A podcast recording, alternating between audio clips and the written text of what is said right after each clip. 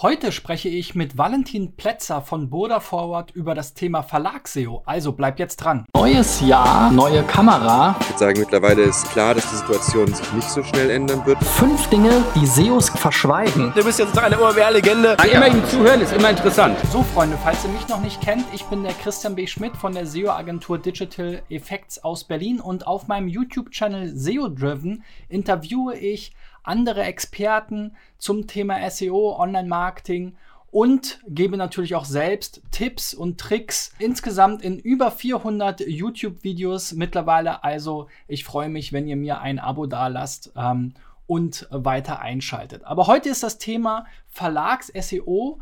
Ähm, erstmal hallo, äh, Valentin. Hallo Christian, vielen Dank für die Einladung. Ja, Valentin, du bist ja ein ähm, ja, besonderer Experte in der SEO-Branche, denn du verwaltest einige oder du optimierst einige der wichtigsten Websites so im deutschen Internet ähm, mit Chip oder auch Focus Online. Ähm, bist ein Urgestein quasi dieser Burda-Familie. Erzähl doch mal, wie bist du eigentlich zu Burda gekommen? Ich bin tatsächlich als Schüler zu Chip gekommen. Das war ein großer Zufall. Ähm, ein Klassenkamerad, ähm, dem sein Stiefonkel hat in der IT bei der Chip gearbeitet und damals wurden Leute gesucht, die anderen Leuten, also Lesern vor allem natürlich, Abonnenten, helfen, ähm, Computerprobleme zu lösen. Also damals tatsächlich noch Windows 3.1, also irgendwie mein Windows startet nicht, was muss ich tun und solche Geschichten. Und dann hat man den Leuten so ein bisschen versucht zu helfen. Ähm, und die Art und Weise bin ich schon während Schulzeiten da so ein bisschen reingerutscht und habe natürlich dann sehr viel Erfahrung in dem Verlagswesen gesammelt, schon so ein bisschen. Bin dann immer dabei geblieben. Hat mir sehr viel Spaß gemacht und immer genau. neue Optionen gekriegt. Ich schaue hier gerade mal auf dein LinkedIn-Profil. Schon 2008 äh, bei Chip eingestiegen. Also äh, jetzt eine ganze, ganze Weile. Seit zwölf Jahren quasi in der Familie und dann erst bei Chip eben weiter aufgestiegen und jetzt bei Boda Forward. Was ist denn Boda Forward überhaupt? Die 2008. Ähm, das ist tatsächlich nicht das erste Datum. Mein LinkedIn-Profil ist bloß nicht so gut gepflegt. Also diese Hotline-Tätigkeit, von der ich dir gerade erzählt habe, die war so Ende 98, Anfang 99 ähm, ging das los tatsächlich. Äh, Alles aber klar. das ist so die Festangestellten-Zeit, die da mit LinkedIn-Profil zu sehen ist. 2008 ging es dann hier auch mit, mit SEO und Audience. Und Gen, genau, genau. Da habe ich dann auch angefangen, mich für das LinkedIn-Profil zu interessieren, ehrlicherweise. Burda ist ja ein relativ großer Konzern mit allen möglichen Beteiligungen und, und Firmen, die komplett zu Burda gehören. Burda Forward ist ein Bereich bei Burda ähm, und da vereinigen sich vor allem die Marken Focus Online, Chip, Bunte, was man hier ja noch sieht, so TV, Spielfilm, Finanz 900, der deutsche Bereich vom Weather Channel, also weather.com, ähm, was mhm. man ja aus den Suchergebnissen vor allem durch diese Widget-Integrationen kennt, aber auch viele kleine spannende Marken wie Netmoms oder ganz neue E-Fahrer. Sehr viel Spielwiese, würde ich sagen, als SEO. Viel dabei, ja, ja. Genau. Sogar bei Yameda äh, habt ihr hier eure Finger im Spiel, zumindest als mhm. Vermarktungspartner.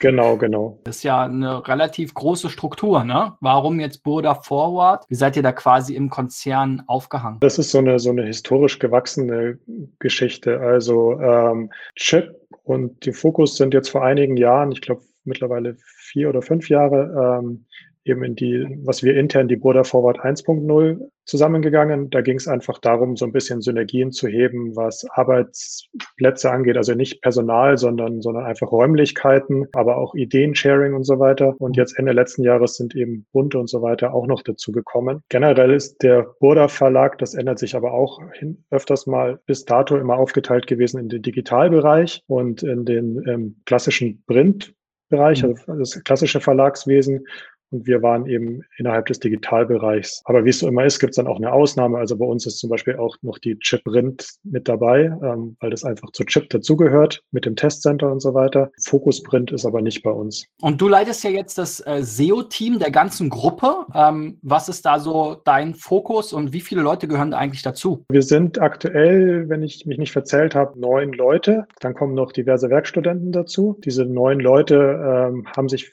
bis vor, bis Ende letzten Jahres eigentlich aufgeteilt auf die verschiedenen Marken. Und jetzt haben wir aber in der Border Forward unser Organisationskonzept so ein bisschen umgestellt. Ähm, als SEO würde ich sagen, wir haben es nach Search Intent umgestellt. Die gesamte Border Forward arbeitet jetzt ähm, nach sogenannten Jobs to be done. Also was möchte denn der User überhaupt von uns? Also möchte er eine Kaufberatung oder möchte er eher Nachrichten von uns lesen oder möchte er vielleicht auch irgendwas ganz anderes? Ähm, diese Jobs haben wir versucht, bestmöglich einzuteilen und ähm, wir haben jetzt auch die SEOs eben auf diese Jobs verteilt. Ähm, der große Unterschied zu vorher eben zu der Markenaufteilung ist, dass man jetzt auf allen Marken mehr oder weniger agieren darf. Ähm, ohne, ohne groß nachfragen zu müssen, ohne sich mit anderen Leuten absprechen zu müssen. Da geht es vor allem darum, habe ich für diese Marke, für die User, die dort unterwegs sind, kann ich denen wirklich sinnvoll irgendwas ähm, beitragen? Also kann ich irgendwas machen, was denen hilft? Macht jetzt im Zweifelsfall vielleicht keinen Sinn, über, I don't know, Finanzthemen auf einen Netmoms zu sprechen. Also ich will das jetzt nicht ausschließen, dass das auch ein Thema sein könnte keine Ahnung, ähm, Elterngeld oder sowas in der Richtung vielleicht. Ähm, sicherlich auch was, wo man auf Netmoms spielen kann. Aber so, keine Ahnung, klassisch irgendwie, was ist ein ETF oder so, so eine Geschichte würden wir natürlich auf NetBumps jetzt nicht spielen. Und ähm, hast du da auch beobachtet, dass da, also gab es vorher da auch so einen Wettbewerbskampf oder auch mal so, äh, ja, also so wie ich mir das vorstelle, äh, jedes, äh, jede Publikation versucht ja wahrscheinlich dann auch entsprechend im, im internen Ranking irgendwie sich besonders gut zu positionieren zuvor. Oder man hat vielleicht so Themenüberschneidungen gehabt, wo es, wo es dann äh, irgendwie vorher Reibereien gab. Also konnte man das jetzt durch diese äh, übergreifende Position äh, verbessern oder ähm, ja, wie siehst du das? Also alle, dass alle mehr an einem Strang ziehen. Ja, also so ein bisschen Wettbewerb, glaube ich, war schon da, aber jetzt nicht so, wie man sich das vielleicht vorstellt, dass es da irgendwelche Grabenkämpfe gegeben hätte oder so. Ähm, eher, sage ich mal, so eine Art gesunder Wettbewerb. Das, das war jetzt kein Problem in dem Sinne. Mhm. Ich glaube, dass jetzt halt, sage ich mal, wahrscheinlich eher ein Wettbewerb in dieser neuen Aufteilung ähm, dann auch passiert quasi, weil man möchte natürlich mit seiner Jobgruppe, der man sich jetzt zugehörig fühlt, natürlich möglichst erfolgreich sein, aber das gehört, glaube ich, einfach dazu. Man braucht halt eine Gruppe zu, an Leuten, zu denen man gehört, denen man sich zugehörig fühlt und wo man versucht, das Beste rauszuholen. Du hast ja eben schon ein bisschen gesagt, ihr geht da nach Intent. Ähm, mhm. Wie würdest du da so die, die, die Unterschiede in den verschiedenen Positionen sehen und wo, worauf legt ihr da Wert? Wir haben jetzt in, bei den SEOs vor allem haben wir so ein bisschen die Spezialisierung. Also wir haben eigentlich keinen Off-Page bei uns.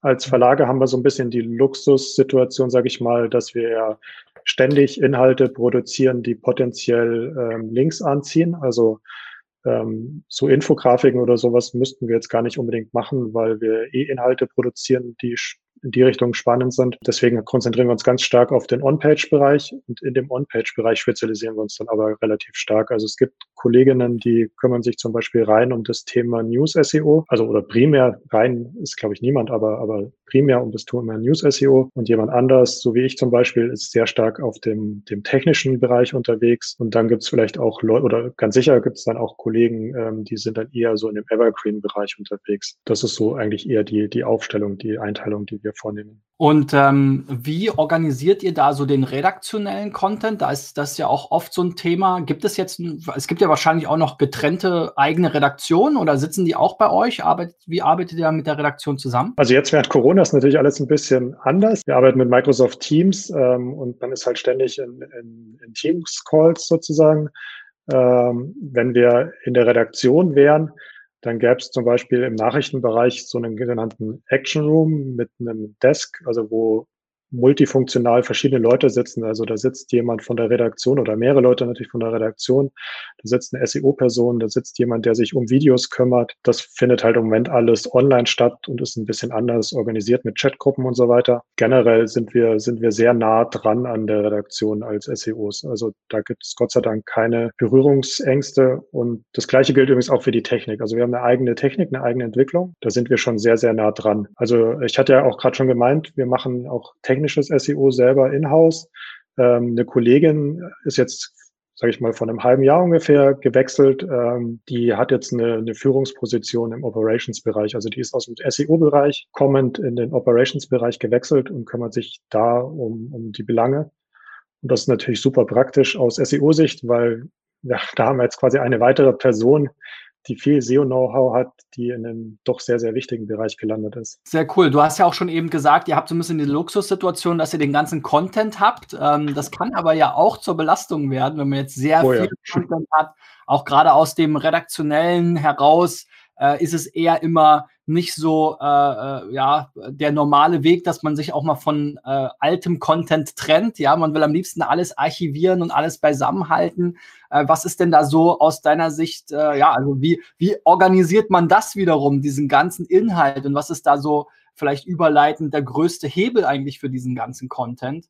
ähm, der sich ja auch sehr, sehr schnell dreht oftmals, ne? gerade im News-Bereich. Also das Beste, was man machen kann, ähm, wäre tatsächlich, sage ich mal, dass man, dass man von vornherein Mechaniken ähm, geschaffen hat, die Dinge irgendwie, also Inhalte, URLs bewerten und die dann gegebenenfalls irgendwie ähm, löschen, auf NoIndex stellen oder anderweitig irgendwie archivieren.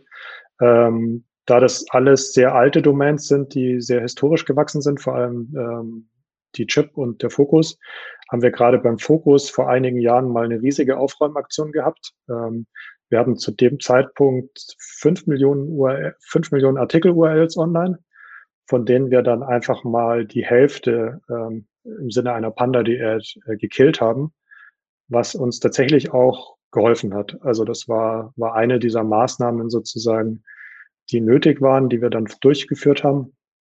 Und daraus entstanden ist dann sozusagen, dass wir halt Mechaniken entwickelt haben, wie dass äh, bestimmte Importe, die wir machen, also wir als, als Nachrichtenwebseite hat man so, so Agenturmaterial, das man online nimmt, das mehr oder weniger automatisch online geht, ähm, dass das dann auch automatisch wieder offline geht.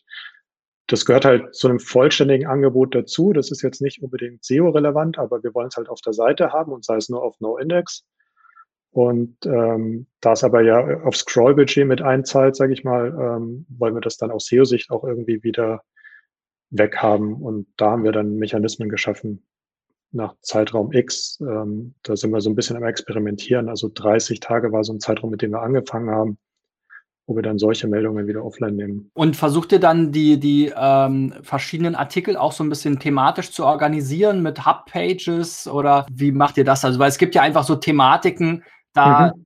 Auch Evergreen-Thematiken, ähm, wo ihr wahrscheinlich aus der Redaktion immer wieder neue Inhalte bekommt, aber im Endeffekt ja eine kontrollierbare URL haben wollt. Wie, wie kriegt ihr das hin in diesem ganzen ähm, Universum? Wo ich hin möchte, ultimativ, ist im Prinzip, dass wir alle Inhalte auf allen Portalen tatsächlich irgendwie mit einer Natural Language ähm, API ähm, äh, mit Entitäten taggen, also dass wir wirklich die, die Konzepte oder die, die Dinge, um die es da geht, ähm, erfassen und, und das danach ähm, kategorisieren. Tatsächlich haben wir da noch alte Systeme am Start im Moment noch, wo das händisch getaggt wird. Also das ist ähm, im Moment noch manueller Aufwand. Ähm, wir sind aber gerade sehr viel am, am Umbauen, Experimentieren, überlegen, wie wir es am besten machen können. Und ähm, da wird es wahrscheinlich hingehen. Also außer es gibt einen guten Grund, das nicht zu tun. Mhm. Ansonsten bemühen wir uns tatsächlich, und bei der Chip funktioniert das zum Beispiel viel, viel besser als bei einem Fokus, dass wir Inhalte nicht doppelt online nehmen. Also ähm, beim Fokus, wie gesagt, sehr viel Agenturmaterial, sehr viel Tages-News-Geschäft. Das kann man nicht wirklich im Überblick haben. Das kann nur automatisch funktionieren. Und da passiert ja. das halt, dass Dinge doppelt und dreifach teilweise online gehen, ähm, weil sie aus verschiedenen Quellen kommen, aber dann jeweils um dasselbe Thema sich drehen. Ähm, aber bei einer Chip, wo wir, sage ich mal, mehr oder weniger einen geregelten Ablauf haben, was Testberichte und sowas angeht, können wir schon sehr, sehr gut steuern, ähm, dass das dieselben URLs sind. Also ich würde zum Beispiel sagen, alte Download-URLs, die wir haben, ähm, also Chip ist ja mit den Downloads groß geworden und so eine, so eine Firefox-URL, die hat sich wahrscheinlich seit, weiß ich nicht, seit den 2000ern nicht mehr geändert. Also das mhm. ist immer noch dieselbe Landingpage so ein bisschen wie Wikipedia, würde ich sagen. Sehr cool. Ja, gerade wo du den Download-Bereich ansprichst, es gibt ja im Verlagsumfeld dann auch immer wieder neue so äh, Bereiche, Subdomains und sowas, die teilweise auch an, an Partner ver, äh, verliehen werden oder vermietet werden ähm, für Gutscheinportale oder Preisvergleiche ist ja auch bei Chip, glaube ich, ein Thema. Zählt das da auch noch alles dann bei euch rein oder gibt es da, also ist das dann tatsächlich wieder, da will jemand vielleicht eher was kaufen und da kümmert sich dann der Kollege da oder die Kollegin darum? Ähm, wie geht ihr mit diesen ganzen äh, so äh, so Beilagen, würde man früher sagen, wahrscheinlich, ne? Also ich gehe jetzt erstmal auf diese, diese, diese Partnerschaften ein. Also bei uns sind das tatsächlich echte Partnerschaften, wenn wir die eingehen. Das heißt, wir glauben, wir können eigentlich nur Dinge online nehmen, von denen wir überzeugt sind, dass sie dann auch ein Mehrwert für unsere User sind. Und das bedeutet aber dann auch, dass sie vollständig in unser unsere Seite mit integriert werden. Also die werden nicht einfach nur als Subdomain online genommen und dann gibt es keine Links dahin und so weiter. Mhm. Und die tauchen nirgendwo in den Menüs auf, weil man schämt sich vielleicht ja auch ein bisschen dafür, dass man irgendwas online genommen hat, hinter dem man nicht steht oder so, sondern ja. wir versuchen oder wir nehmen eigentlich nur Dinge online, die hinter denen wir auch stehen. Und ähm, die Gutscheine sind jetzt beim Fokus mittlerweile wahrscheinlich seit zehn Jahren oder so online. Mhm. Und die sind auch mehr oder weniger omnipräsent auf einer Focus.de. Ähm, und da steht auf unserer Seite ein Team dahinter, das das betreut, also dediziert nur die Gutscheine. Und es mhm. steht aber auf Partnerseite auch jemand dahinter, ein größeres Team sogar, ähm, die sich nur darum kümmern. Wir haben diese Partnerschaft gemacht, weil wir glauben, dass das eigentlich gut zu einem, zu einer Nachrichtenmagazin passt, weil das so ein bisschen wie dieses Kleinanzeigengeschäft ist, das man früher mal hatte. Bei der Chip haben wir jetzt kein, also haben wir keine Partnerschaft, was den Preisvergleich angeht zum Beispiel, mhm. sondern die Chip hat früher mal versucht, selber einen Preisvergleich an den Start zu bringen. Den gibt's auch noch, der ist mittlerweile bloß ausgekoppelt. Das war früher ähm, chip.de slash Preisvergleich und ist mittlerweile bestcheck.de. Da mhm. waren mal große Ambitionen da, dass man, sage ich mal, auf so ein Level kommt wie Idealo. Ähm, mhm. Da war man halt bloß nicht First Mover und dementsprechend im Nachteil. Aber wir nutzen den Preisvergleich immer noch. Also für uns ist das vor allem eine, sage ich mal, Maschine, um unsere ähm, Artikel zu bereichern. Also wenn wir einen Testbericht haben über ein Handy von mir aus, dann benutzen wir ein Widget, das von BestCheck bereitgestellt wird, wo man dann als Leser quasi den Mehrwert bekommt, dass man rausfindet, wo ist das ähm, Handy am günstigsten erhältlich. Also da sind diverse Shops angebunden und dann wird das eben in den Artikel integriert und man, man weiß einfach, ähm, hier kriege ich es besonders günstig und kann dann sogar noch tief, also wir schlagen da meistens so drei Shops oder so vor, die mhm. besonders günstig sind, aber als User kann man auch draufklicken und kann sich alle Shops anzeigen lassen zum Beispiel. Jetzt ist ja SEO im Redaktions- oder Verlagsbereich nicht nur speziell auf eurer Seite, sondern auch speziell auf Googles Seite, ja. da gibt es ja, ja äh, immer diesen, äh, ja, diese Hassliebe im Prinzip ähm, und diese, diesen Kampf, äh, kann man auch so sagen, in manchen Märkten dann ähm, und ihr optimiert ja nicht nur für die normale Websuche, falls man die jetzt noch so benennen kann, oder Website-Suche, also die zehn blauen Links in Anführungszeichen, sondern ihr ähm, müsst oder dürft euch mit Themen wie AMP, Google News, Google Discover auseinandersetzen. Wie ist denn da die für euch äh, so die Priorität? Was ist wirklich für euch Traffic-Bringer und von strategischer Relevanz? Und ähm, wo äh, ja macht ihr nicht alles mit, was Google da gerne äh, mit euch nach vorne bringen will und eurem Content? Also wir machen tatsächlich fast alles mit bei Google tatsächlich, also AMP zum Beispiel. Ähm, oder jetzt auch ganz neu ähm, Ende letzten Jahres gestartet ist das Thema ähm, News Showcase nennt Google das. Das mhm. sind so Sonderdarstellungsformate in Google News. Ähm, normalerweise gibt es da so Standard-Snippets und seit Ende letzten Jahres gibt es die in Google News so, so Teaser-Formate, nenne ich es jetzt mal, die man händisch bestücken muss, wo man ein bisschen mehr Text reinpacken kann, wo man auch mehrere Geschichten kombinieren kann zum Beispiel. Also mhm. eine Hauptgeschichte mit weiterführenden Geschichten und so weiter. Das sind Dinge, die, die machen wir durchaus mit und, und das macht eigentlich auch Spaß. Das bringt auch ein bisschen Abwechslung mit rein. AMP ähm, ist ein spannendes Thema aus Publisher-Sicht oder, oder ein Muss-Thema aus Publisher-Sicht bisher gewesen, weil ähm, ohne das kam man ja nicht in das News-Karussell rein, also in das Top Stories heißt es auf Englisch oder, oder Schlagzeilen auf Deutsch. Das soll sich jetzt dann ändern ähm, demnächst irgendwann mal. Ich nehme an, nachdem sie dann im Mai die, die Core Web Vitals ähm, veröffentlicht haben oder das als Ranking-Faktor quasi mit einfließen lassen, danach kommt dann wahrscheinlich auch ähm, die Möglichkeit, ohne AMP in dieses Karussell reinzukommen. Das wird sicherlich nochmal spannend. Ähm, genau. Und ansonsten, klar, also man hat ja jetzt auch schon der Beschreibung gehört, ähm, Nachrichten ist ein ganz großes, ein ganz großes und wichtiges Thema. Das ist auf verschiedenen Domains aber auch unterschiedlich gewichtet. Also bei einer NetMoms spielt das jetzt nicht das, die primäre Rolle oder, oder ähm, auch bei, bei einer Card Scout, ein ganz kleines Portal, wo wir nur über Kreditkarten und Kreditkartenvergleiche und so weiter ähm, berichten. Ähm, aber bei einer Focus oder bei einer Chip ist, ähm, sind Nachrichten und da dann wiederum speziell Google Discover ein ganz, ganz großes Ding. Also das ist sehr, sehr wichtig. Es ähm, mittlerweile, sage ich mal, mindestens gleichbedeutend mit, ähm, mit der klassischen organischen Suche. Da investieren wir schon viel Zeit und ähm, ja, viel Zeit rein. Ganz, äh, ganz witzig. Ich habe hier gerade mal äh, parallel so ein bisschen äh, gegoogelt äh, zu Google News äh, Showcase, ja, mhm. und habe einen Artikel von der Chip ge gefunden. Ja, Google News Showcase ja. steckt dahinter. Ja. Hier genau. eine sehr, äh, sehr interessante ähm, Präsentation per Video. Ähm, und natürlich auch das ganze Thema Google Discover ähm, ist ja auch ein, auch ein Riesenthema ähm, letzten Endes in verschiedensten Bereichen, ne? also auch im Travel-Bereich und so weiter, haben wir darüber schon gesprochen. Äh, Gibt es ja auch SEO für Fortgeschrittene äh, von Google, die Beschreibung, was ist eigentlich der Unterschied zwischen Discover und Google-Suche. Du hast jetzt gesagt, okay, ihr pro probiert da ähm, überall sozusagen euren äh, C mal mit reinzuhalten äh, und zu gucken, ähm, äh, was es euch bringt. Und ähm, gerade große Publikationen haben sicherlich, also da habt ihr, werdet ihr auch sicherlich auch eingeladen von Google, äh, neue Dinge auszuprobieren als, als äh, äh Partner.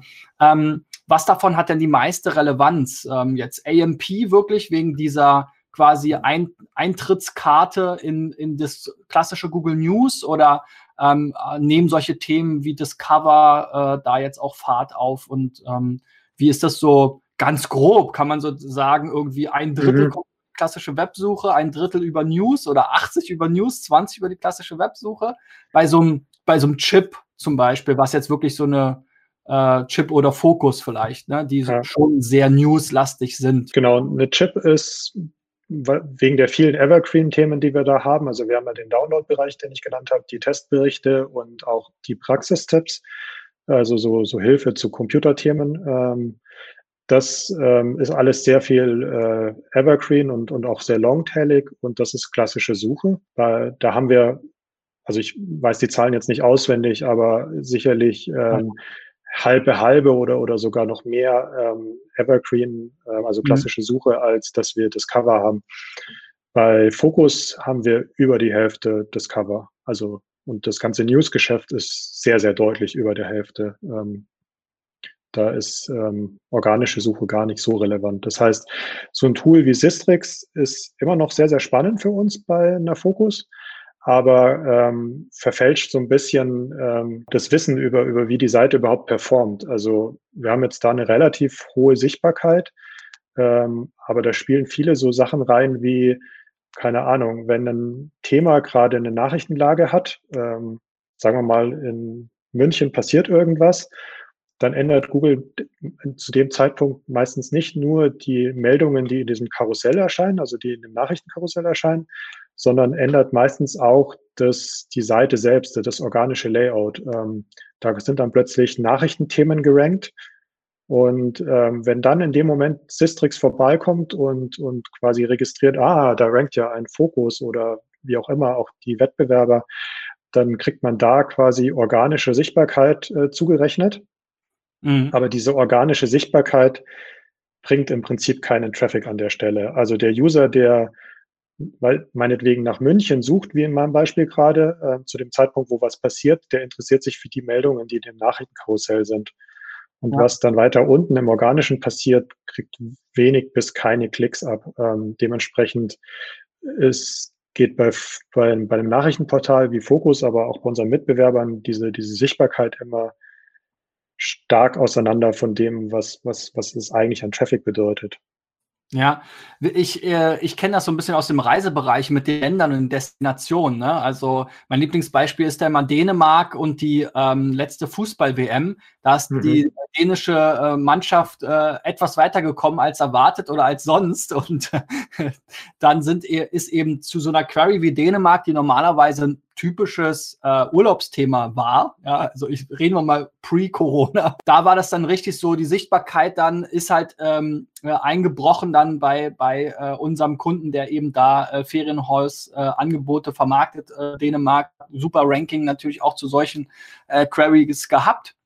Und dann äh, gab es halt gleich quasi Panik. Ähm, dabei war es halt wirklich, wie du gesagt hast, einfach Fußballergebnisse. Die Mannschaft ist weitergekommen. Dann kam da erstmal News-Karussell rein. Dann wurde erstmal Kicker und die ganzen äh, so äh, Sportbild und so weiter gezeigt. Und wir sind halt mal für zwei Wochen aus den Top Ten äh, rausgerutscht und danach hat sich's halt wieder erholt. Oder jetzt halt mit Corona, ne? auch krasses Thema, genau das gleiche wieder. Ähm, wie halt dann die Themen mit, komme ich jetzt rein, darf ich raus oder äh, irgendwelche, ähm, ja, dann äh, Mutationen oder weiß nicht, in, äh, äh da gab es ja mit diesen Pelzen da irgendwie äh, Probleme mit den, mit den, ähm, Nerzen, oder? Nerzen, genau, mit, mit den, äh, mit den Zombie-Nerzen, ja, wie sie dann die Bild, glaube ich, genannt hat.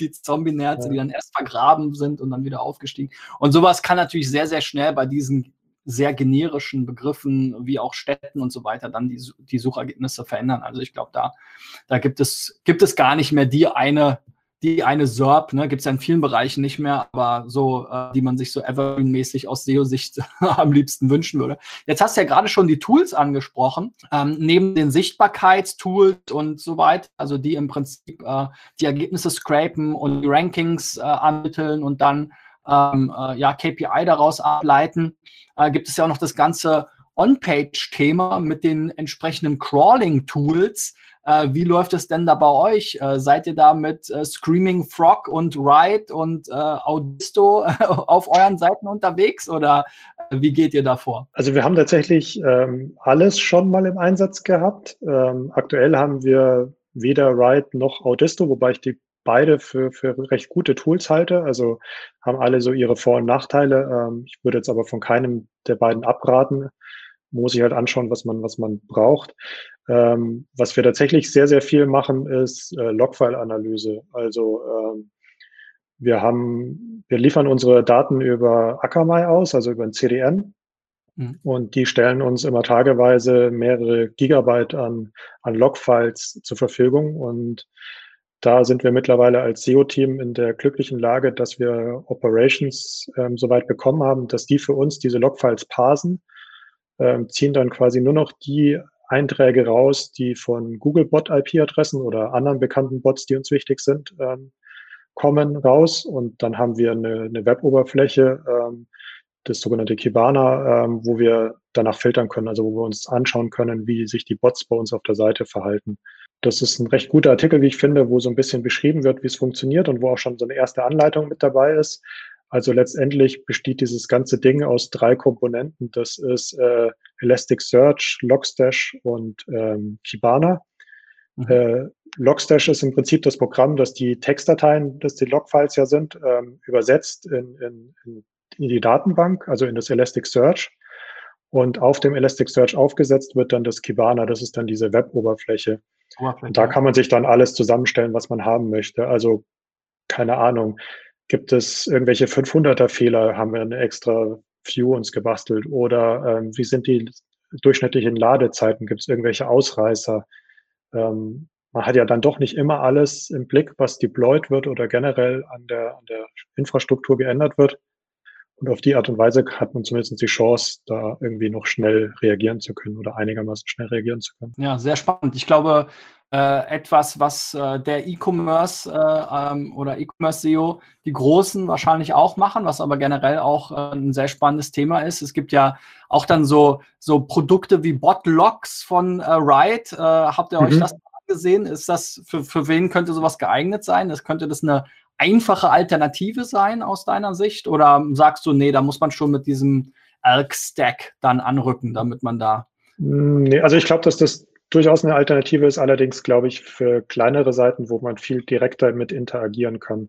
Also mein letzter Wissensstand bezüglich dem, dem Botlog von Write ist, dass man ein PHP mit bei sich in die Seite einbauen muss. Dann wird quasi bei jedem Aufruf der Seite oder bei jedem Ausführen dieser PHP-Datei quasi mitprotokolliert, was da passiert. Aber das funktioniert bei uns in unserer Infrastruktur leider auf mehreren Ebenen nicht, weil Focus zum Beispiel ist komplett äh, mit Java, also gar nicht PHP. Das funktioniert also aus dem Grund schon mal nicht. Ähm, aber auch bei einer Chip oder einer NetMouse, wo wir jetzt mit PHP unterwegs sind, ist es ja so, dass wir davor noch Akamai geschaltet haben, also das CDN. Ähm, mhm. Das haben wir ja auch deswegen dorthin geschaltet, damit eben nicht alle Requests auf unseren Servern aufschlagen und dementsprechend ähm, oder das Botlog das an der Stelle gar nicht mehr mitkriegen. Zumindest mein Verständnis von dem, von dem Ganzen, wie das aufgesetzt ist. Wir haben auch schon mal so ein bisschen mit Kibana und so weiter Erfahrungen gesammelt. Ähm, ist auf jeden Fall eine Welt für sich. Ähm, Äh, lass uns doch mal über, das, äh, über die Skalierung von diesen ganzen Strukturen sprechen. Ähm, wie, mhm. äh, wie skaliert ihr da eure Prozesse, ähm, die Strukturen? Ähm, habt ihr äh, da jetzt wirklich so einen Tech-Stack, den ihr über alle, ähm, über alle Publikationen versucht zu stülpen, ähm, um dann eben auch solche äh, Prozesse und Erkenntnisse entsprechend äh, zu skalieren? Wie, wie geht ihr da vor? Was sind da so eure Learnings und was können da vielleicht die Hörer und Zuschauer mitnehmen? Wir versuchen das auf zwei Ebenen zu skalieren. Also einmal auf der technischen Ebene. Da gibt es bei uns ein relativ großes und wahrscheinlich auch sehr langwieriges Projekt, ähm, dass wir alle Seiten ähm, über dieselbe Plattform letztendlich befüllen können. Das heißt, wir versuchen ein Backend zu schaffen, wo nachher alle unsere Inhalte einlaufen, die dann einfach zugänglich sind, idealerweise über eine, eine API, ein XML oder ein JSON oder sowas, ähm, und dann können die verschiedenen ähm, Domains, die verschiedenen Brands aber selber entscheiden, äh, wie sie die Daten ins Frontend ausspielen. Das ist ein ongoing Projekt, das wird sicherlich noch eine ganze Weile dauern. Ähm, auf, der, auf der anderen Seite ähm, ist natürlich immer das Thema ähm, menschliche Arbeitsleistung, ähm, also sowohl bei den SEOs als auch bei den Redakteuren. Und was wir da machen, ist, dass wir einerseits einen sehr, sehr regelmäßigen Wissensaustausch zwischen den SEOs haben. Also wir treffen uns mindestens einmal am Tag ähm, zum sogenannten Morning Stand-up und besprechen so, was am Vortag war und was am nächsten Tag kommt.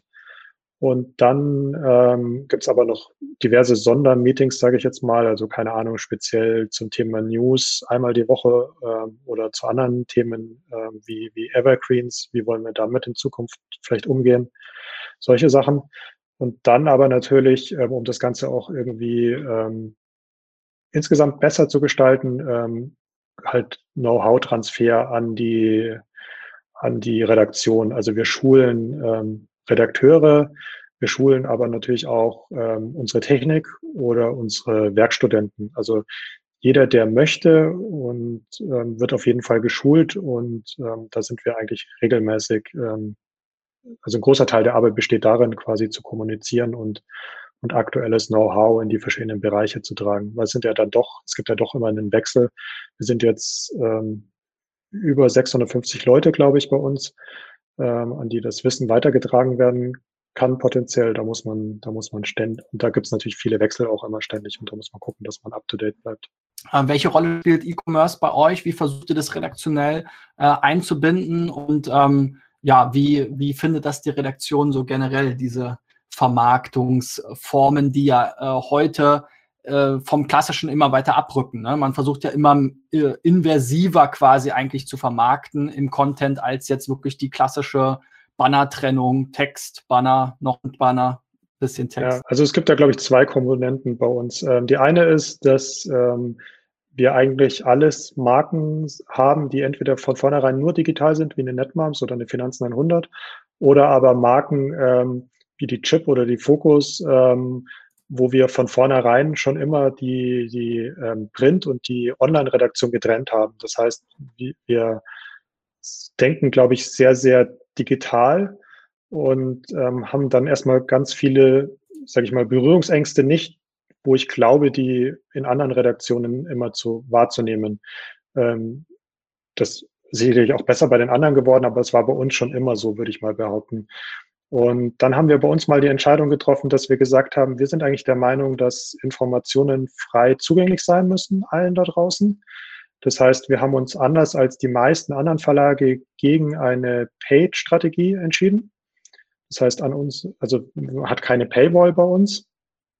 Und ähm, dementsprechend müssen wir gucken, wie wir sonst ähm, die Inhalte monetarisieren, weil wir natürlich eben diese über 650 Leute haben, die ja auch irgendwie bezahlt werden müssen.